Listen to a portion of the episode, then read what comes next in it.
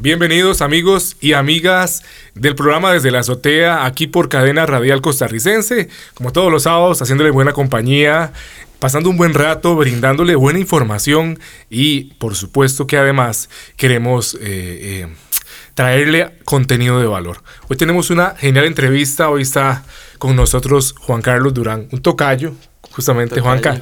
Juanca, hoy vamos a conversar de un emprendimiento muy interesante que queremos compartirle a los radioescuchas de cadena radial costarricense y en el que están involucrados dos personas, ¿verdad? Excelentemente em, eh, en este proyecto. O sea, de una, una mancuerna genial. ¿verdad?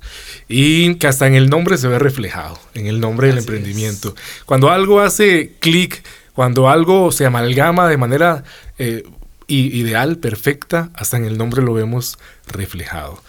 Pero bueno, vamos a platicarle eh, todo eso a los oyentes, pero quiero saludarte, darte la, bienvenida, eh, Juanca, aquí a Desde la Azotea en Cadena Radial Costarricense. ¿Cómo estás, Juanca? Bien, Juanca. ¿Cómo nos costó? Pero aquí estamos. Pues, Eso fue un eco o no sé qué fue, ¿verdad? Muy bien. Nos costó mucho, pero aquí estamos, por dicha. ¿Cómo costó, verdad? ¿Verdad? Es que justamente, y vas a platicarle de eso a los oyentes también, este emprendimiento tiene un pico de actividad especial los fines de semana, aunque puede ser en cualquier momento, ¿verdad? Así es. Pero eso justamente es lo que eh, impedía a veces poder eh, calzar las agendas. Pero bueno, estamos contentos de que estés acá para hablar de gastronomía. Así es, un para, Sí, de lo, de lo más importante. Juanca, la gente puede dejar, puede dejar de hacer muchas cosas pero la gente no puede dejar de comer. Siempre hay que comer, eso es un hecho. en cualquier parte del mundo, eh, sea como sea, con la cultura que sea, pero siempre hay que comer.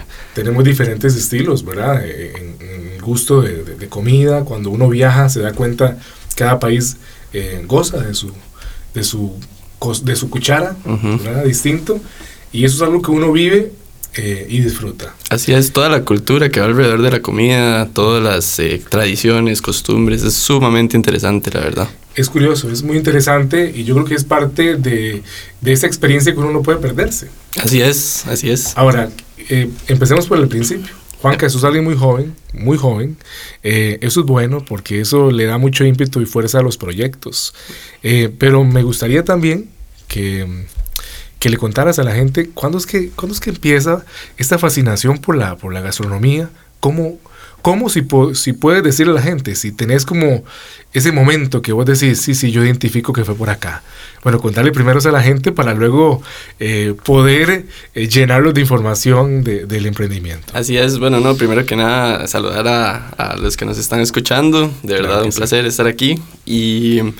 Pues sí, como decís, o sea, la cocina es algo que siempre está ahí, ¿verdad? Desde que estamos jóvenes, o sea, de que la cocina de la abuela es algo muy característico, de, que no falla, ¿verdad? Por eh, supuesto hasta nuestras propias mamás, papás, etcétera, siempre hay mucha involucración. Uno eventualmente tiene que aprender a hacerse el cereal. Por supuesto. Mínimo. Por supuesto, tiene que empezar por algo. A cocinar un huevo, eh, algo, pero y algo que, hay que vivir, ¿verdad? Abrir, el atún. Algo, algo, lo que sea, pero siempre estamos en esa interacción con lo que es la comida. Y bueno, yo tuve una influencia muy fuerte en mi vida, que fue un padrastro que tenía restaurantes, entonces siempre me vi un poco involucrado como en ese lado. Okay. Eh, yo jugaba fútbol, entonces yo iba a entrenar de, de, de jovencito y mm, llegaba a las 10 al restaurante y cerraba a las 11. Entonces es como la hora donde ya se está yendo todo el mundo, no hay mucho movimiento. Y yo era el que todos los cocineros odiaban porque se metía a la cocina a las 10 de la noche a cocinar. Ay, Dios. Y a pedir que me haga esto, que me haga lo otro, pero curiosamente así aprendí. Ok. Así aprendí, aprendí cosas muy puntuales al inicio, después ya como esa misma, ese mismo aprendizaje me llevó a buscar otras cosas, ¿verdad? Como a diversificar, que llaman un poco. Correcto. Y fue hasta años después, a mí me gustó, pero yo estaba muy jovencito. Eh, como yo jugaba fútbol, entonces yo me metí a estudiar terapia física. Bien. Yo dije que era lo mío, que siempre me lesionaba y me recuperaban. ¿Cómo? No sé, pero ahí seguía. Y ahí había la inquietud entonces de terapia. Sí, yo estudié un año completo. Bien. Estudié un año completo, después eh, tuve una oportunidad de irme al extranjero, hay tres meses, hacer este, esto que hacen que se llama Work and Travel, Ajá. y fui a Colorado y trabajé en cocina. Muy bien. Y ahí fue donde yo pude decir, ¿esto es un hobby o esto es lo que de verdad quiero? Estuviste como seis meses allá. Estuve tres meses. Tres meses fueron, Sí, eh, se puede hacer diferentes como, como Ok. estadías, digamos, pero la mía fue de tres meses. De tres meses. Qué frío. Y- sí, conocí la nieve. Muy Eso bien. estuvo muy bueno. Eh, lo que no estuvo muy bueno fue que como venimos de un país húmedo y allá muy seco, pasé la primera semana sin voz completamente. Se, se fue por completamente. Pero bueno, todo es parte de la experiencia, ¿verdad? O sea, ahí fue donde de verdad pude yo ser muy yo y decir, esto es lo mío. Y me fue muy bien, me gané empleado del mes. No Imagínate. puede ser posible. Y, apre- y, y hiciste, un, hici- hiciste un poquito de snowboard o algo así. Ah, sí, claro, Me claro. Me lesioné la rodilla, como todo eh, costarricense. Por supuesto. Eh, pero sí, y curiosamente, eh, bueno, yo ahorita tengo 22 años, esta experiencia la Sí. tuve con 18, entonces imagínate lo que fue para mí, o sea, crecimiento sumamente personal, eh, fui solo, iba a ir con mi hermano, pero cosas de la vida, terminé yendo solo, Entonces muy, muy, muy gratificante en ese sentido y logré llegarle a mi nueva pasión, que es la cocina. Ujú. Impresionante, ¿verdad? Como uno se, no sé si la palabra correcta es se, se- se tropieza con el destino. Así es. Porque uno dice, me, me- me- me va llevando esto, una cosa lleva a la otra. Y como, como esas noches, ¿verdad?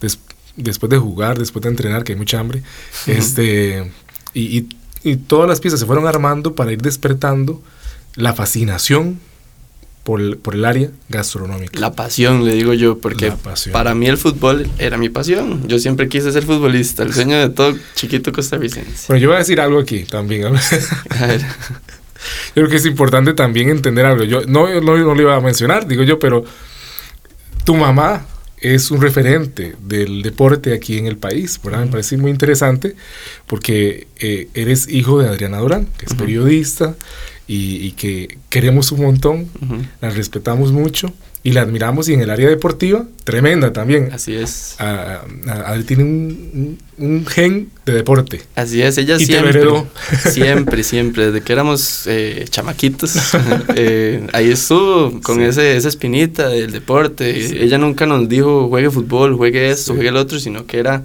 qué quiere hacer, pero haga algo. y al final de cuentas es algo que yo le agradezco mucho, Sí. porque el día de hoy, o sea, también uno tiene buena salud, tiene buenas prácticas, Eso es. eh, gracias a esas cosas que uno le inculcan, ¿verdad? Sí. Yo no voy a mencionar, digo yo, para hablar del emprendimiento de Juanca, ¿verdad?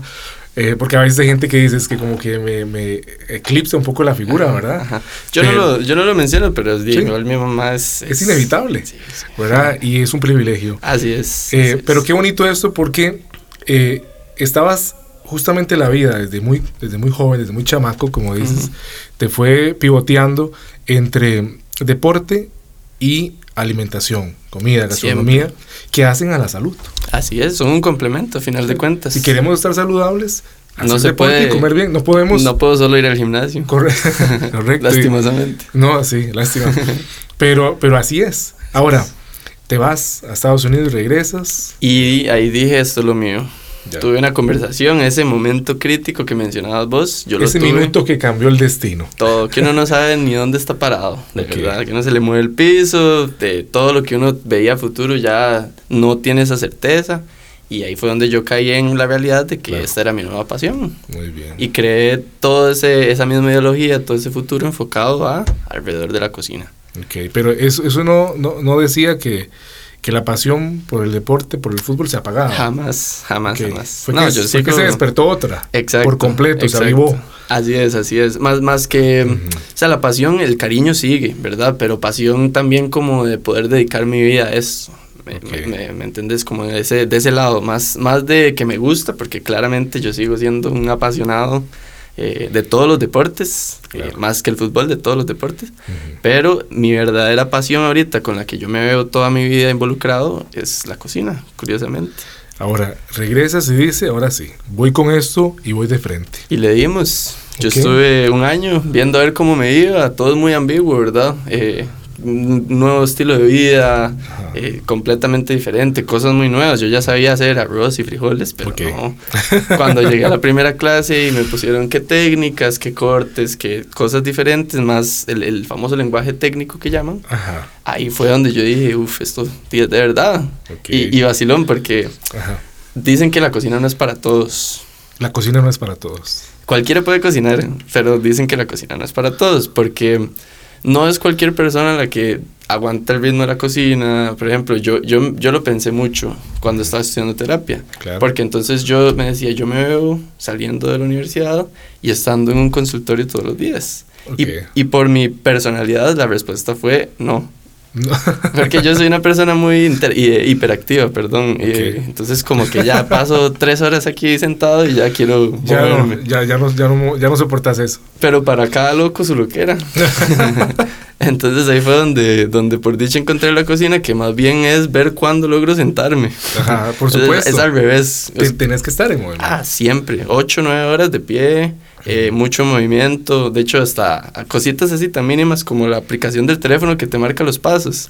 Y yo ya me di cuenta que hago 25 mil pasos por día en una cocina. ¿Por, por día? Por día. Cuando el, cuando el límite o la, el, el, el, objetivo son 10 mil. Por supuesto, estás casi que triplicando. Imagínate, un día. O sea, y yo conscientemente, eh, uno va agarrando eso que llaman condición física, como, como, en, como en el deporte. Sí pero en la cocina, porque tenés que acostumbrarte y te van a exigir y, y, de verdad uno tiene que ponerse al corte, como dicen. Definitivamente, ¿verdad? Así es. Ahora, comienzas y comienzas a, a encontrarte este montón de aspectos que no pensabas que te ibas a, a, encontrar. a encontrar. Claro. Eh, pero que hay que resolver, aprender. Y esto te lleva ya desde ese momento, o fue más adelante, el visionar un proyecto, algo propio, o porque hay mucha gente que eh, emprende en un área se desarrolla en una profesión, en, un ámbito, pero no emprende algo propio, ¿verdad? ¿Cuándo empezaste también a pensar eso de decir, eh, o fue igual, un de repente? Eh, pues sí, la vida, la vida de uno le tira las cosas y uno tiene que agarrarlas o dejarlas ir, siento yo. Entonces, eh, sí, yo ya llevaba dos, tres años eh, trabajando. Por dicha, yo llevaba un año de universidad y ya me puse a trabajar porque... Desde el año. desde el año, exacto. Con cocina eh, es muy importante la práctica. Eso es lo más importante. Okay. O sea, si yo aprendo algo en la universidad, tengo que ir a hacerlo diez veces. O sea, en realidad en la vida, si, si uno se pone a pensar, pero... O sea, en la cocina en sí, yo aprendí a picar y lo que hice fue llegar a mi casa a la cocina y picar siete cebollas. Impresionante. O sea, para eso, es un, eso es un aprendizaje muy constructivista, ahora si queremos entrar en algo técnico, porque es aprender haciendo. Haciendo. Como en el deporte, porque yo puedo ver un video de Cristiano Ronaldo eh, marcando ahí un tiro libre, pero si yo quiero que me salga igual, viendo el video como que... Sí, no, puedes practicarlo. Tengo, que llegar. Exacto. patear el balón. Y ver cómo le pega. Correcto. ajá, exacto. Todo ese detalle sí es muy sumamente importante. Por supuesto. Ahora, igual en cocina. Igual en cocina. Yo por dicha tuve un trabajo que me dio esa oportunidad de practicar. Ok. Entonces estuve un año en este trabajo, en un lugar en Heredia, y eh, espectacular, de verdad, y no era nada fuera del otro mundo. O sea, era una ventanita que yo le tengo muchísimo cariño el día de hoy. Ok, todavía ahí está. Ahí está. Ok. Ahí está y hasta evolucionó. Son los compañeros de Walking Bowls que los recuerdo con mucho cariño. Ah, ah qué tremendo. Sí, claro que sí. Sí, ya tienen varias franquicias y todo, por dicha. Impresionante. Súper bien. Yo estoy muy, muy, muy feliz de ver cómo también han, eso, de, de como expandido su propio sueño. Su propio sueño también. Así es. es el emprender es un sueño. Mm, Llegué ahí cuando conocí un socio, mi socio el de ahorita. Actual. Actual, exacto, de Cajual Gastronomía. Que estamos hablando de... Alan Hernández. Él es, eh, bueno, mi socio chef, él ya está graduado. Yo en este momento estoy terminando mis últimos cursos, práctica profesional y tengo mi título en mano. De una vez. Entonces, si todo sale bien, ya vamos a hacer dos chefs. Hacemos un banquete. Exacto, celebramos. Em, pero él sí tuvo una experiencia muy gratificante. Estudió en la O'Sullivan del chef Oscar Castro. Claro. Y em, de ahí hizo su práctica profesional en España. En España se fue Y estuvo en el restaurante número 3 del mundo actualmente, que se llama Disfrutar en Barcelona, que es una cocina creativa. Entonces, lo que desbloquea no es recetas, no desbloquea platillos, sino que desbloquea como una mentalidad de pensamiento creativo. Y al final de cuentas la cocina es eso, la cocina es arte. Arte y, necesidad también, ¿verdad? Claro que sí. Es como llegarle a ese balance. Qué tremendo eso. Y ahí es donde entonces justamente te encuentras con Alan. Nos topamos en la vida. Casualmente. Redes sociales, el poder de las redes sociales. El poder de las redes sociales. Vieras cómo han llegado em-, emprendedores eh, por acá y, y han contado de que un contacto vía red social encendió un fuego.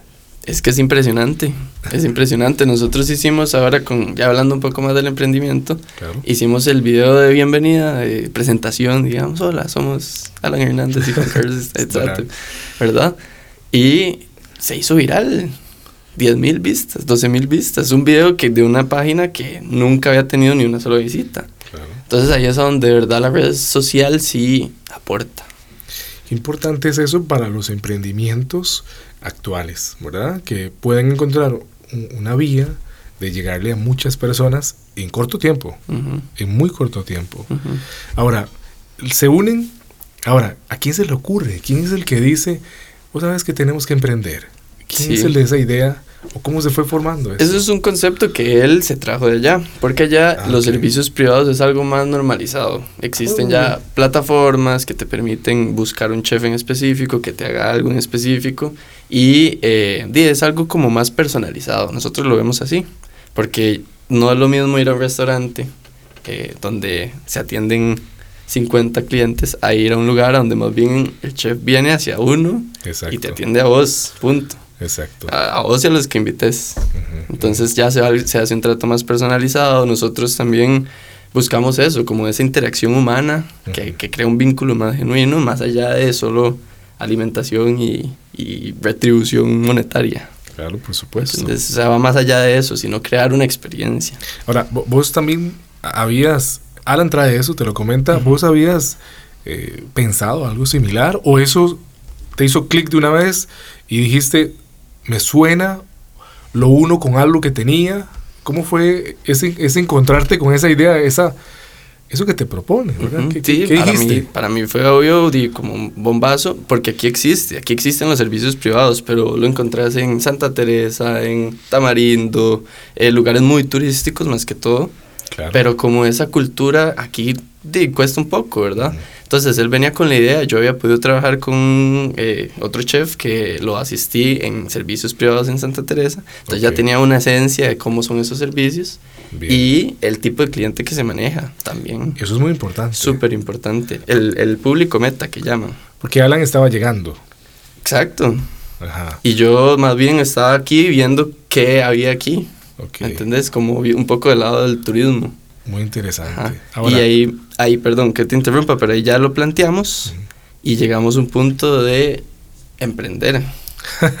que ese sí, fue la, creo que fue la decisión más difícil que tomamos. ¿Qué es lo más difícil de emprender, Juanca? Porque lo difícil no es llegar a una idea. Lo difícil es cómo vos vas creando esa idea pasito a pasito, que primero el nombre, que luego el logo, que después hay que hacer eh, un, ya un documento escrito de cuáles van a ser los valores, los, eh, los objetivos de la empresa, todo, o sea, es que de verdad todo influye como para uno poder crear algo con las bases necesarias para poder eh, ser exitoso. Nosotros llevamos dos años detrás de, de, ¿cómo es? de, la cortina, trabajando en esto. Sí. Y para poder empezar nuestra empresa hace dos meses. Correcto, correcto. Entonces es, o sea, es mucho trabajo, nosotros tuvimos que trabajar juntos, de hecho tuvimos la oportunidad de trabajar en un restaurante juntos, donde Alan primero fue el chef y yo el, su chef, la mano derecha. Alan se fue y yo me quedé de chef. Y entonces a final de cuentas fue una experiencia que necesitábamos los dos, pero al mismo tiempo fue crecimiento completamente personalizado. Impresionante. Y, y, muy provechoso, porque ya yo sabía cómo manejar un restaurante, entonces a la hora de ponernos en nuestra empresa ya teníamos más conciencia, cómo trabajar juntos, cómo manejar inventarios, eh, proveeduría, todo, todo, todo lo que uno necesita en ese mundo, y ya lo habíamos puesto en práctica, que es lo más importante. Cuando uno emprende, eh, hace poco estuvo aquí eh, un invitado, tiene un emprendimiento también eh, particular. Dice, eh, aquí de los aspectos que dice que fueron difíciles, es ese capital semilla también, ¿verdad? Para, para arrancar. cuesta, cuesta. porque es una genial idea, pero cuesta también, ¿verdad? ¿Cómo, no, cómo no te frenó esa parte? Y nosotros también lo hemos hecho muy progresivo. Ah, ok. Ok, ha sido como, le, llamamos crecimiento orgánico.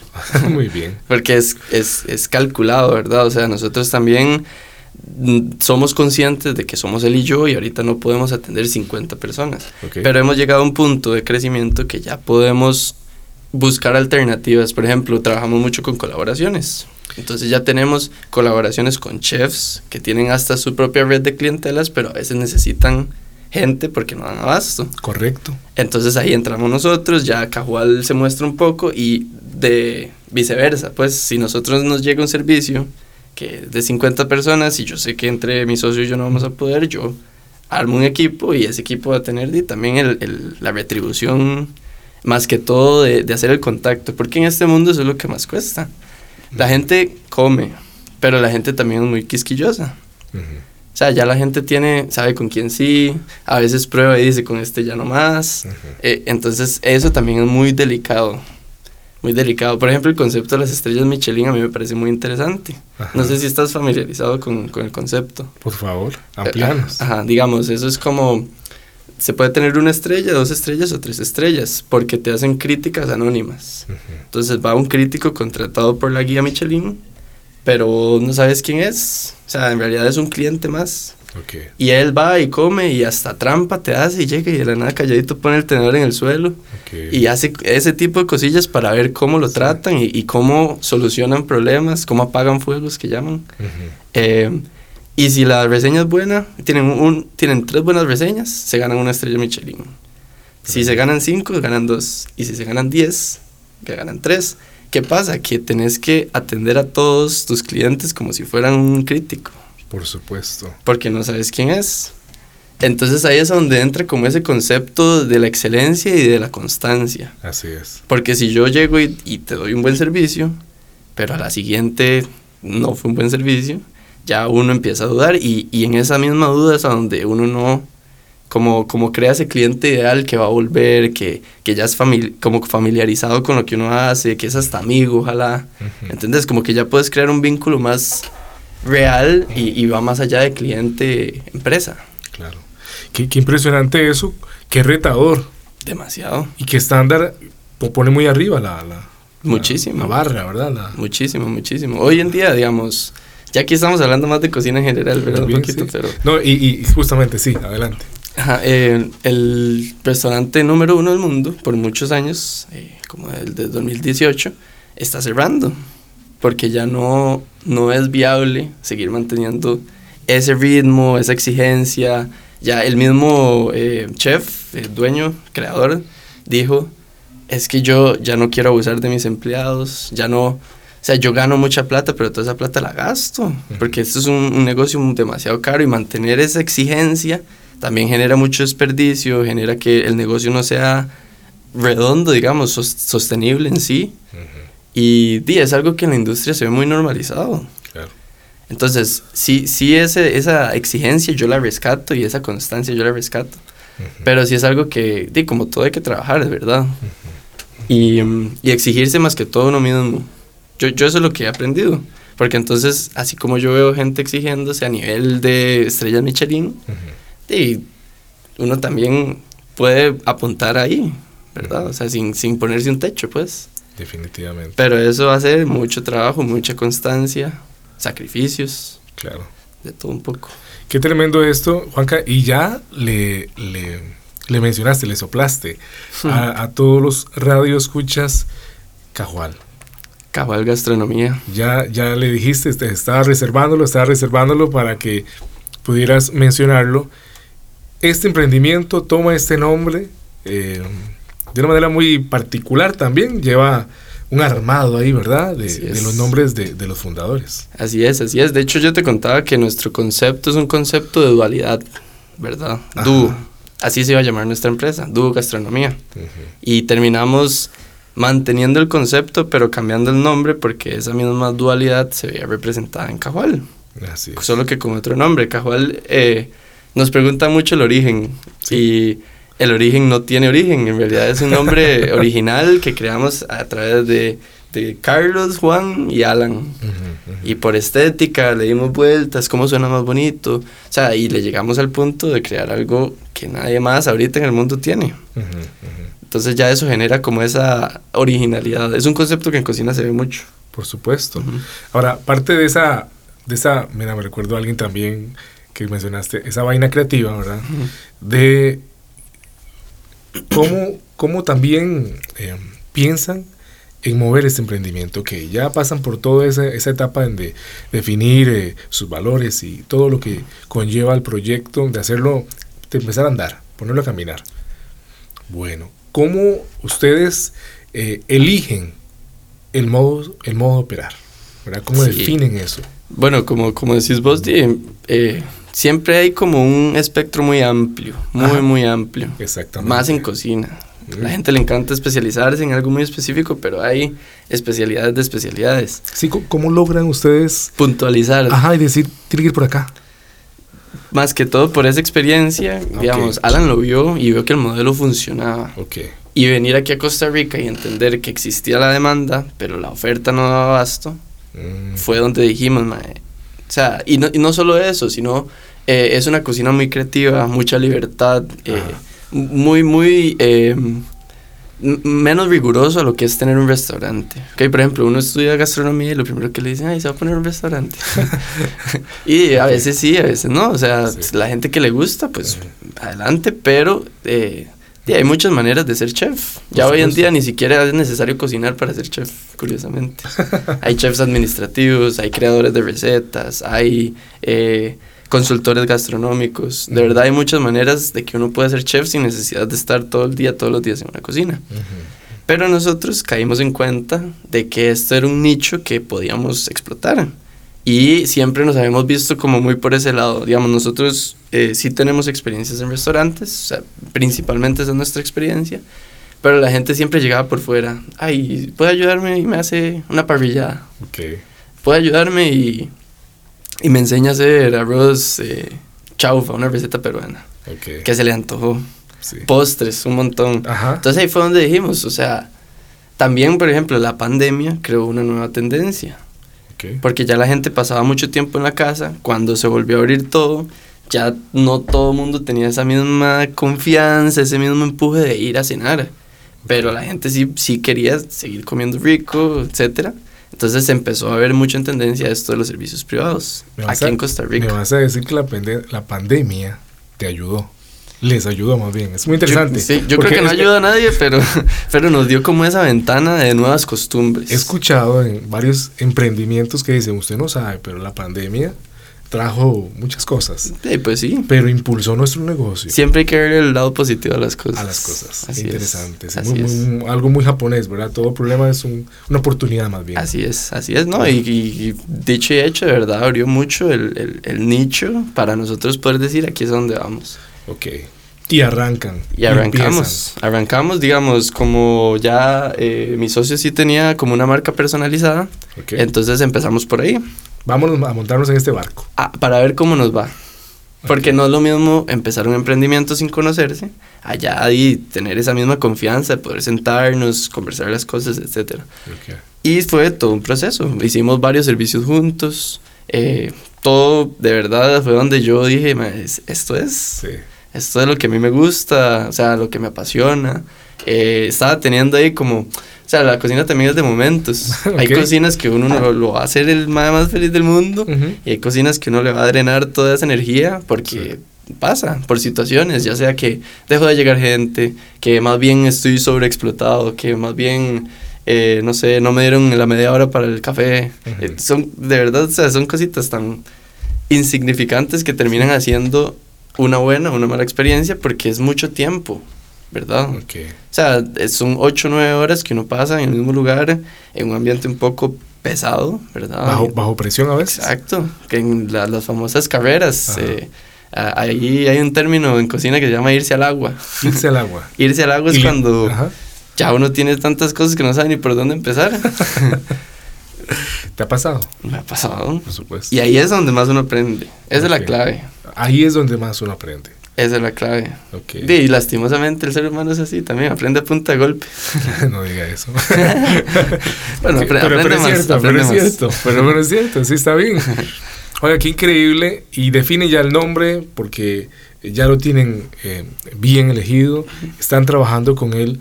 Bueno, todo ha sido ganar, ganar. Ganar, ganar, pero sacrificar también, ¿verdad? O sea, eh, hemos pasado semanas que se duermen tres horas, cuatro horas. Eh, últimamente, de hecho, por dicha, em, bueno, lanzamos el emprendimiento a mitad de enero Empezando justo el 2023. Empezando. Ajá, quisimos arrancar con el pie derecho. Muy bien. Y le dimos y en realidad la gente le gustó, pero esa misma ola uno tiene que saber montarse en la ola, digamos, Ok. que llaman. Ujú. Porque no es lo mismo que, que la gente le interese, pero di, si uno no da esa respuesta, de la gente rapidito pierde el interés también, ¿verdad? Por supuesto. Em, pero por dichas la agarramos. Yo, yo conscientemente puedo decir que siento que la agarramos porque aquí estamos y cada vez vamos más duro. Ahorita somos él y yo, pero cada vez somos más. Ok. Entonces ese es el, el ideal, ¿verdad? Do- don- ¿dónde, ¿Dónde ven posicionados Cagual Gastronomía a mediano plazo? Sí, eh, hoy lo mencionábamos entre nosotros. Ok. Fue algo, una plática. Sí, sí, una plática amena. Hoy nos vimos, entonces ya estábamos eh, coordinando Estaban hablando, han hablado Exacto, de. exacto. ¿Sabe qué? Estaremos aquí, vamos a estar acá. cosas que uno de la nada termina conversando que ni cuenta se da. Y curiosamente, digo, me lo estás preguntando ahorita. Sí. Eh, sí, o sea, a corto plazo, nuestra idea Corto. es ampliar primero nuestro, nuestro equipo. Porque no es lo mismo que seamos él y yo, a que tengamos ya una flotilla para poder ofrecer, eh, número uno, más gente y más variedad, ¿verdad? Porque, por ejemplo, a mí me pueden llegar a pedir a través de mi plataforma, eh, que ya te voy a explicar un poco cómo funciona, ¿verdad? Importante. Sí, es muy Eh, importante. Pueden... Te- tenemos a todos con hambre. sí, sí, sí, ojalá. Eh, muy bien. Pueden decirme, por ejemplo, es que yo quiero cocina mexicana. Específicamente, yo puedo saber hacer cocina mexicana, pero no es lo mismo ofrecer un chef especializado en cocina mexicana. Ok, Uy, eh, a través de Cajual Gastronomía, a través de nuestra plataforma. Entonces ya se vuelve como, como ampliar esa oferta que se da sin necesidad de eh, yo tener que hacer algo con lo que tal vez no sea muy fuerte. No sé si me entiendes. Hay gente que termina cayendo eh, en eso y está bien, o sea, hay que diversificar, pero también entender que, o sea, hay gente especializada y, y es por algo. ¿entendés? Bueno, O sea, esto habla del compromiso con, con el- ese estándar de calidad, eso. pero súper alto que quieren mantener en, en lo que ofrecen. Porque exacto, yo, ¿Verdad? yo si, Perfección. si me piden algo y yo de verdad no sé hacerlo perfectamente, yo tampoco voy a Ajá. así decirle, sí, yo se lo hago y hacer lo que salga. No, Ah, es que no. no. O sea, la imagen de, de la misma empresa hay que cuidarla. Vos lo mencionaste hace poco, que dice que, que decías, hay gente que dice, bueno, aquí probé y aquí no más, o aquí sí. Ustedes cuidan eso. Exacto, porque La- las estrellas Michelin. las estrellas Michelin a pequeña escala, pero ahí estamos. es que es- eso es la constancia, lo que te, te mencionaba. Claro. Y, y pues no, también como, como ese trato personalizado. Nosotros también rescatamos mucho de, de los servicios privados eso, que Sí. de verdad el cliente es el que decide. Ajá. Y nosotros ya nos acomodamos, el precio se puede acomodar, todo, pero el, el cliente es el que decide. Bien. Y eso a mediano, entonces a corto plazo es lo que dicen, vamos a ampliar el equipo. Exacto. A mediano plazo, la idea nuestra ya es eh, ofrecer Cajual a nivel nacional. Bien. Ahora, Mediano plazo, pensando ya ojalá el próximo año. Actualmente Cagual está en el GAM y en Guanacaste. Correcto, correcto. Eh, nosotros los dos estamos en el GAM, pero tenemos una, una eh, como una, una casa, eh, ¿cómo es?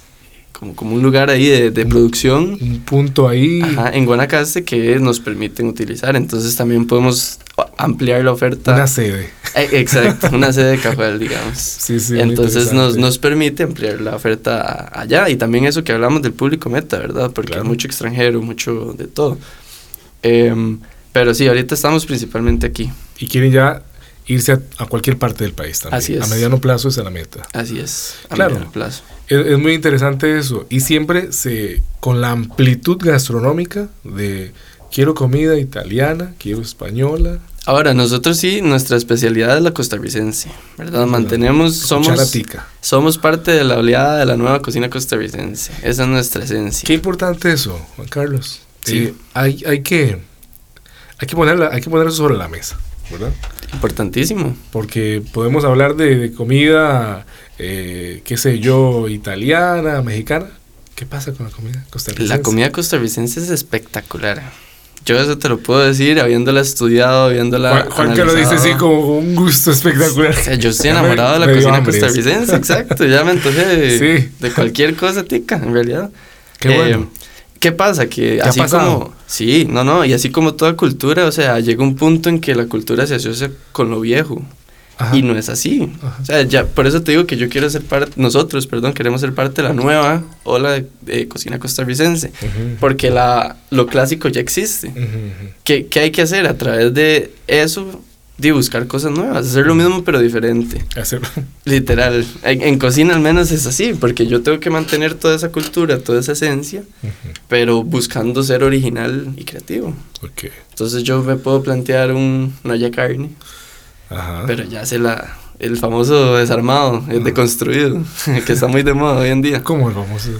que agarran entonces que la carne tiene eh, de todos esos elementos, entonces te hacen un puré de papa, un puré de chayote, un puré y te ponen la carnita y te hacen la salsa de la olla carne, pero te estás comiendo una olla carne, pero no es una olla carne. No es la misma presentación. Exacto, pero es el mismo sabor. Vos mezclas todos los sabores, agarras un poquito el puré, un poquito la salsa, un poquito la carne, olla carne.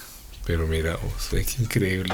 tenemos que haber traído eso acá. Ah, sí. A la próxima le hacemos una degustación. Qué impresionante. Ahora, eh, ese es, ese es el, un enfoque principal. correcto. Eso también, la, gastronomía costarricense. Esto defiende, muchos factores también importantes. Por ejemplo, está el kilómetro cero. Que el kilómetro cero es, si yo vivo en Heredia, hay muchos productores en Heredia. Ah, Entonces yo puedo aportar a mi propia comunidad buscando hacer el kilómetro cero. Que es, y hasta, hasta a mi empresa le puede funcionar, porque de, de, tener un proveedor en Guanacaste a tener un proveedor aquí de vecino. Por supuesto. Hay mucha facilidad, ¿verdad? genial. Entonces, eso es uno de los principios o factores que se buscan defender. Muy bien. Toda la parte cultural, eh, exponenciar sabores. Eh, en Costa Rica tenemos muchos productos endémicos, muchos. Ok. Como el CAS, el CAS. El CAS es exclusivo de la zona del trópico y exclusivamente de Costa Rica. Ay, Dios, increíble. Sí, y me imagínate, la gente no sabe. O sea, la gente en Estados Unidos no hay CAS. La gente dice, quiero un CAS. No, no, hay CAS. Hay que venir a Costa Rica.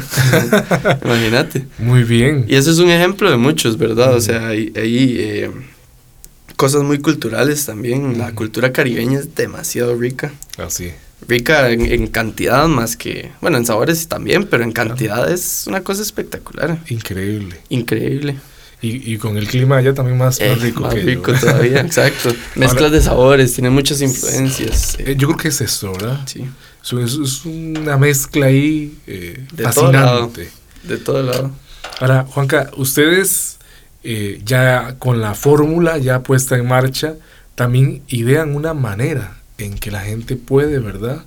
Eh, llegar hasta Cajual y este reservar y tiene una, plataforma. Ahí nace la plataforma. Quiero que nos hables de eso y, y, cómo se cómo se ideó esto, por favor. Ok, nuestro, nuestra empresa, Cajual, lo que es, es la primera plataforma 100% online costarricense para la contratación de un chef privado desde la comodidad del hogar en esencia eso es. no lo leyó, pues, increíble. Así, lo, mental, tiene claro. Mental.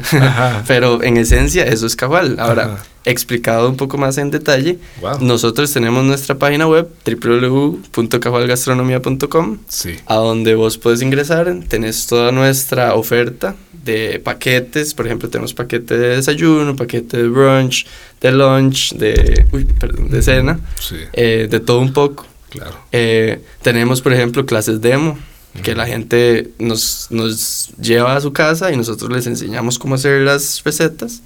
O eh, los workshops, que ya es que yo le enseño la receta, pero usted la hace conmigo. Con su supervisión. Exacto. Entonces ya se vuelve algo no solo visual, sino de práctica. También ofrecemos, eh, o sea, de todo un poco, y ahí es donde yo te digo que también cae en lo personalizado. Porque tenemos, así, en lo primero que, te que, que, ves cuando te metes a la página es eh, un Book Now, ¿verdad? Eh, bueno, eh, contrátenos, básicamente, y te lleva un formulario. Sí. En el formulario eh, nosotros necesitamos cierta información, como no en mi restaurante, sino que yo voy a tu lugar. Claro, un servicio a domicilio personalizado. Y yo necesito saber qué tenés. Claro. ¿Qué tenés y qué querés? Son dos puntos casi que así a grande escala, porque entonces eh, cuántas personas son, eh, qué tipo de comida quieren, tienen algunas eh, alergias, intolerancias, etcétera. Eh, hasta eh, ni siquiera ya del lado de la salud, sino preferencias de sabores, eh, como, como ese lado personal.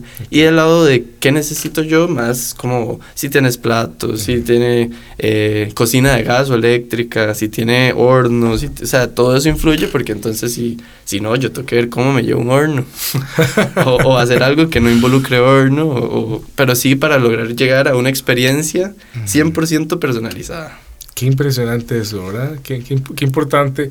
Eh, eh, ahorita me, no sé por qué ahorita también me, me recordó eh, una anécdota que escuchaba de una maestra, profesora de gastronomía de francesa, que le pedía en su clase, quiero, quiero contar ahorita, me parece que hay, hay hasta secretos muy, muy, interesantes en la cocina, pero ella le pedía a todos sus estudiantes cuchara de palo.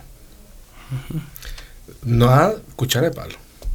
Y un día le preguntaron, pasaron muchos años, ¿por qué usted pide que tiene que ser cuchara de, madera, de, palo por decirlo, Y reveló por qué. ¿Y por qué? Todo el mundo iba a decir que era el sabor, ¿verdad? Y es que usted no sabe lo cansado que es escuchar el golpe de la cuchara. Qué loco. ¿Verdad? Y entonces ella dice, no es sabor, no es nada hay situaciones en la cocina eh, que son propias de cada chef, ¿verdad? Todo Pero que resuelven una situación. Todo juega, Juanca. Todo juega. A mí, yo lo que aprendo de cada chef es una, dos, tres mañas. O sea, ni, ni siquiera son como, como cosas que él aprendió en, en, alguna universidad diferente. Son mañas que se aprenden en la práctica. Que justamente parte de los servicios que vos ofreces de ir y yo poder eh, hacer que vos estés aquí y yo cocinar a la par tuya, puedo aprender también esas pequeñas cosas Así es. que hacen que mi cocina se disfrute más. Así es. Te voy a contar de nuestro primer, nuestro primer servicio juntos. Ok. Eh, nos contrataron... Contá, contá. Nos contrataron seis eh, estadounidenses en La Fortuna de San Carlos.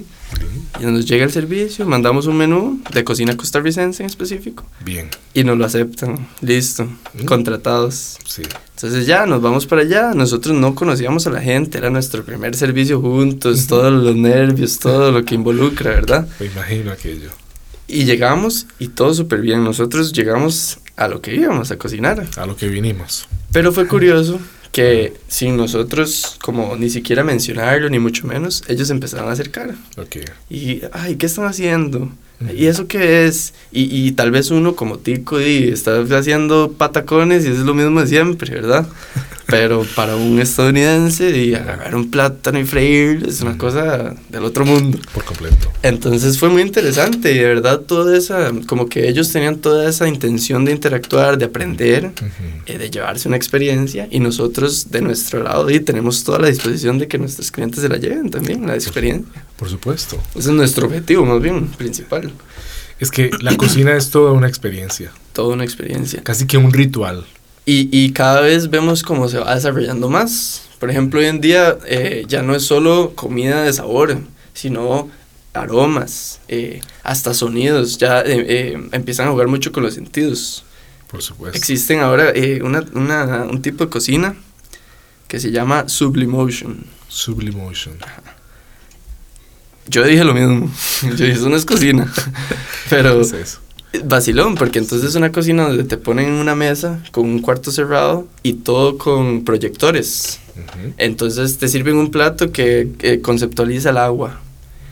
Y entonces un plato que tiene eh, muchos elementos líquidos, eh, frescos, etcétera, pero no solo eso, sino que venden un abanico y te tiran eh, como, como agüita, como neblina, digamos. Impresionante. Y de la nada te ponen el proyector una vara bajo el mar y te ponen sonidos de mar. Y entonces, ¿qué pasa? Que ya es toda una experiencia. No estás comiendo algo que te simula el mar, sino que estás viviendo a través de todos tus sentidos claro. un, un almuerzo, una cena en el mar. Completamente inmersivo. Inmersivo, es la palabra correcta. Exacto. Entonces ya ahí podemos ver cómo se involucran otros eh, sentidos, ¿verdad? Y como no es comer, sino es la experiencia de eh, de, de, una buena degustación, más allá que de la comida, de estar lleno, eh, todo lo que se vive, la felicidad con la que uno sale, eh, ¿me entiendes? Eso es lo que nosotros estamos buscando más que todo. Definitivamente. Juanca, de la mano de una buena salud tiene que ir una buena alimentación. Eso es clave. Definitivamente. Y el ser humano eh, necesita, es una de sus necesidades básicas, alimentarse. Así es, así es. Pero desde el inicio lo mencionamos. O sea, ¿cuál fue yo creo que hasta uno ni se acuerda cuál fue la primera interacción con la cocina. Claro que sí. Es, es, un, es un desafío resolver todo este asunto de eh, alergias, intolerancias. Es un tema, es un tema. Em, por dicha yo eh, sí siempre he sido muy respetuoso de la cocina. Yo siento que eso va mucho por ese lado. Porque, mm, por ejemplo, hay gente que le llega ahí, que alguien intolerante a la lactosa, entonces ya, uy, qué difícil.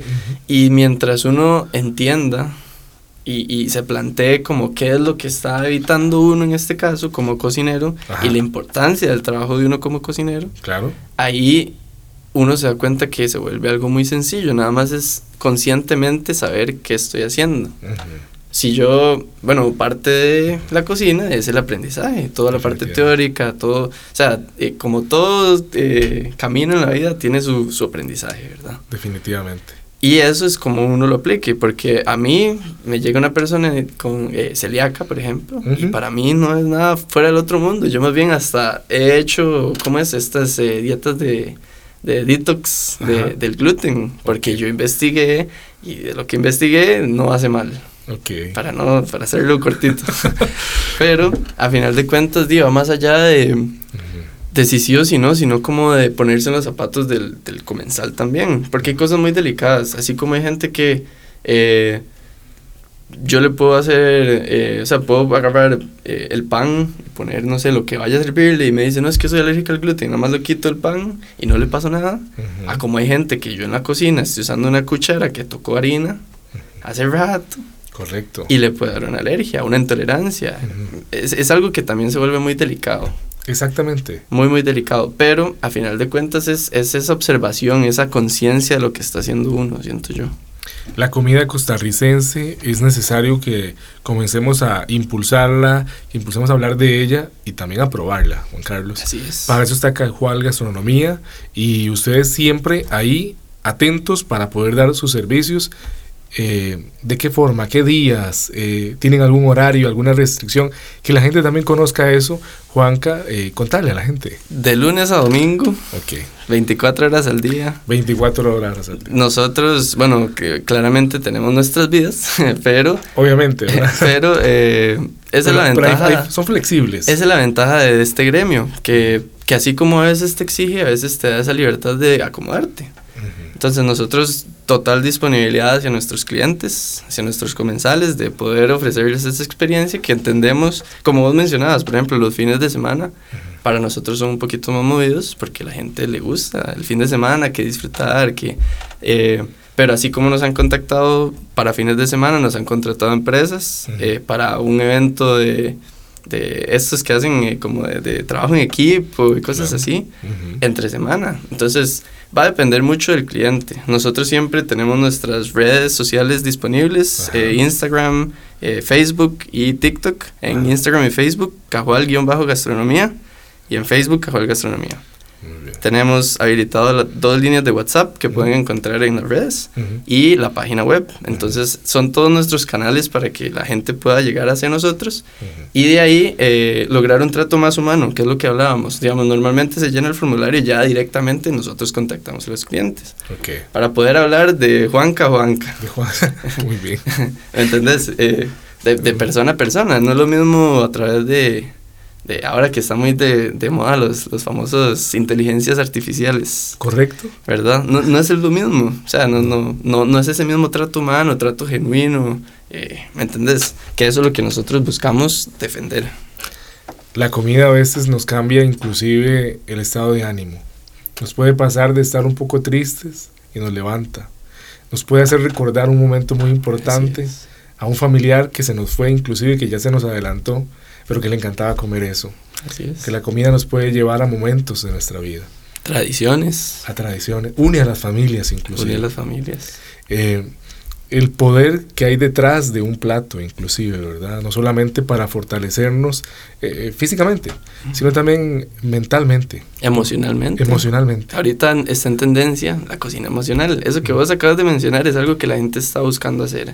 ¿Cómo yo puedo crear un plato que eh, me recuerde a mi abuela. Sí. A, cuando yo tenía cinco años y estaba sentado en el comedor de mi abuela y yo, en mi caso es el arroz con atún. no hay fallo. No. Yo cada vez que me como un arroz con atún me acuerdo de mi abuela. Increíble. entonces, ¿cómo llegas a algo tan personal y, y, y, ofreciéndolo a todo mundo? ¿Me entendés? Entonces ahí es a donde por eso te digo, juega mucho la cultura, juega mucho las tradiciones, eh, la familia, las, los valores, eh, todo, en realidad todo se puede como conectar a, a, ese punto de, de, fusión, ¿verdad? De que no solo estoy comiendo, sino que me estoy acordando de cuando tenía cinco años. Por supuesto. Como la famosa escena de Ratatouille. Cuando el crítico se come el, el, plato que le hacen y se vuelve cuando era un jovencito. Todo un viaje. Exacto. Aunque si tuvieras que comer algo todos los días, de aquí hasta que toque partir de este plano, y que te digan, solo vas a poder comer eso todos los días, ¿qué escogerías para comer? Qué buena pregunta. Qué buena pregunta. Yo, yo soy una persona muy apasionada a los quesos. Ok, muy bien. Curiosamente, en realidad no, no me abuso, pero me gusta mucho el degustar. Y siento que sería algo que no tendría problema porque hay infinidad de quesos. Entonces no me aburriría. Ese sería mi peor miedo aburrirme de la, de, la cocina. Aburrirte de la cocina. Y, y, y, no es algo que sea común, en realidad. O sea, por dicha nuestro gremio nos da esa oportunidad de siempre seguir creando cosas nuevas. En la cocina todos los días se crea algo nuevo. Por dicha. Porque a, a, través de eso se crea algo nuevo y a través de lo nuevo yo puedo crear algo más nuevo basado en eso. Entonces se hace como algo infinito. ¿Verdad? Definitivamente. Por eso te digo, o sea, la olla de carne ya existe, pero como yo la haga, va a ser algo, un plato nuevo. Entonces, como, como por ese lado, yo siento que ese es mi miedo. pero como te digo, con, con, si, me, si tengo que comer algo todos los días, creo que ese sería. ¿Sabores dulces o, o salados, Juanca? Yo soy dulcero. Dulcero. Sí. Yo soy dulcero, me gusta mucho hacer postres, muchísimo. Eh, la repostería y, panadería se volvieron uno de mis fuertes a través de mi gusto por el dulce. Algo personal nace también eh, una puerta, hay algo de oportunidad para explorar aún más, más profundo todavía. es, es cuestión de quererlo y de interesarse. Yo lo hablaba con, con un amigo hace poco de porque me decía, es que a mí me gusta la cocina, pero es que no sé ni, ni qué hacer, ni... Y yo le dije, madre, Google. vivimos en la era electrónica y si no es Google existen muchos libros de cocina que, que, de verdad uno le pueden dar como, mientras uno tenga esa iniciativa de, de querer aprender, de buscar algo nuevo, etc. Y las herramientas están. ¿Cuáles son ingredientes que no pueden faltar en una cocina? Bueno, especias. Saludable, una cocina saludable, ¿verdad? Y, y, sabrosa. Vegetales, esa es mi base. Yo todo lo que intento darle sabor es a punta vegetal y, y, digamos, no solo de mezclar, sino de que si voy a usar eh, zucchini, por ejemplo, un ejemplo, de que sepa zucchini, ¿verdad? Hay veces que te dicen que... Realzar los sabores. Exacto, eso. Eso es, eso es como el objetivo número uno de un chef. Porque yo puedo hacer un plato solo de remolacha pero que esa remolacha sea la mejor que han probado en la vida, ¿verdad? Por supuesto. a través de técnicas y realzar sabores, como mencionas vos. Eh, ahí, hay un gran secreto en esa, en esa situación. Juanca, nosotros estamos aquí fascinados, ya estamos llegando a la parte final, ni, no hemos hecho ni cortes, hemos, hemos ido con, una, con, una, plática directa, eh, muy amena, eh, conociendo Caguar Gastronomía y conociéndote a vos, también nos conversaste sobre tu socio, Alan. Y eso nos complace eh, poder compartir estas buenas noticias con los radio escuchas de cadena radial costarricense. Eh, realmente nos deja maravillados, antojados también. Eh, no hay límites, Juanca. en la cocina no hay límites y hay cosas que todavía no se han creado. Así es. Que, que hay una misión por crear todavía. Ahí es donde entra el papel de los nuevos cocineros. Yo me considero parte de la o sea, de la generación que ya está, ¿verdad? Pero se considera la siguiente generación, porque hay mucho, ya la gente en la cocina ya hizo, pero a través de eso que ya está, ahora es nuestra misión de seguir innovando, de seguir creando, de mantener esa chispa, o sea, como, como ese sentido de que todos los días se crea algo nuevo. Y eso siento yo que también es lo que mantiene la cocina viva. Definitivamente. No, no sería lo mismo, como vos decís, comiendo algo, lo mismo todos los días. ¿Entendés? Hay que aprovechar ahora el servicio. Eh, Juanca, por favor, repetirle a la gente, por favor, los, los medios por los que puede... Eh, pueden contactarles. Así es, así es. Full disposición siempre cuando, cuando necesiten. Eh, estaremos disponibles a través de TikTok, Instagram, Cajual-gastronomía, en Facebook, Cajual Gastronomía. Y eh, tenemos habilitados WhatsApp, que serían dos números, el mío y el de mi socio, 8993-7413 eh, y 6057-2665 y nuestra página web que yo les recomiendo si quieren tener la verdadera esencia de lo que es la experiencia casual, que visiten nuestra página web www.casualgastronomía.com. Bueno. Y estamos a la orden, de verdad, nosotros ahorita, como, como te digo, nuestra intención es crear experiencias y que los comensales se lleven un, bonito rato, más allá que una buena comida, que se la van a llevar, ¿verdad? Eso no hay duda. No hay duda. Eh, una buena experiencia. Juanca, muchas gracias por estar aquí en el programa el día de hoy. Esperemos que esta sea, obviamente estamos viviendo la primera, pero que no sea la última. Así es. Y auguramos mucho más éxito, mucho más crecimiento, mucho más sabor. Así es. al, proyecto. Gracias y eh, que soplen todavía más vientos a tu favor, también para tu socio, para el proyecto y los que se van a unir al equipo. Así es. Que sabemos que va a seguir creciendo. Muchas gracias eh, a Juanca por la invitación. Un gusto, esto fue, esto fue algo, ¿verdad? Un mix de Juan Carlos hoy.